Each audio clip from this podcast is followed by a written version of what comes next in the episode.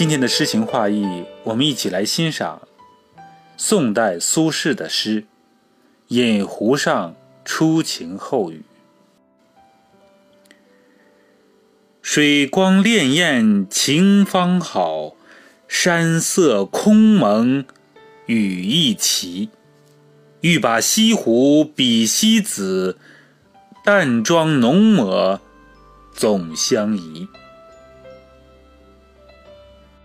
饮湖上，在湖上饮酒，初晴后雨，先是晴天，后来下起雨来。潋滟，形容水满而溢的样子，方好，正好。空蒙是指缥缈若有若无的样子，奇奇妙。西子，春秋时越国美女，有倾国倾城之貌。淡妆浓抹总相宜，或淡妆或浓妆，两者之间总是那样相称。换言之，再合适不过了。宜，合适，适宜。饮湖上初晴后雨，是苏轼在杭州做通判期间游历西湖留下的咏叹之作。在我们这个诗的国度里。美景与美文总是相伴而生，一处盛景因为有了文人的动情描绘，而多出另一脉文化流波。岳阳楼与范仲淹，滕王阁与王勃，庐山瀑布与李白，都是这样一种组合。流芳千载之后，竟难以割舍。在读者眼前。苏轼顺其自然，将播撒西湖之美的责任揽于笔端，在西湖与西子之间，在自然与人之间，达成了完美的默契。西子之美存于想象，似实而虚；西湖之美横亘眼前，似虚而实。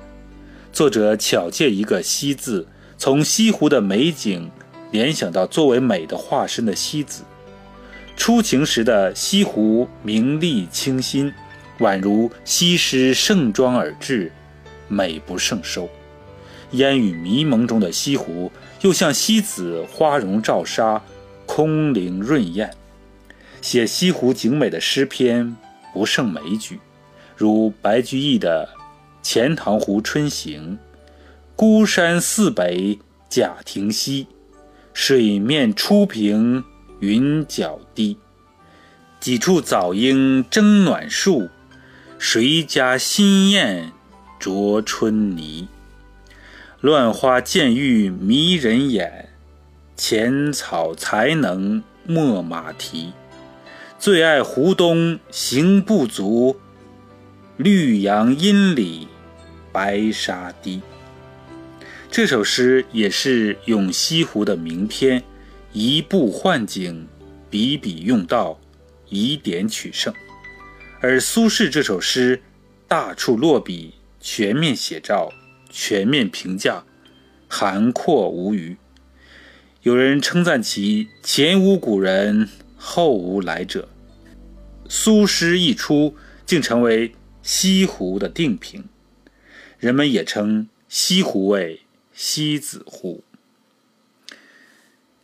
今天我们一起欣赏了苏轼的诗《饮湖上初晴后雨》，感谢大家收听，我是主播国风，我在蜻蜓与你相遇。《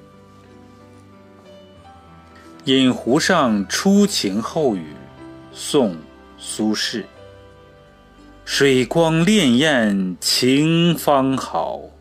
山色空蒙雨亦奇，欲把西湖比西子，淡妆浓抹总相宜。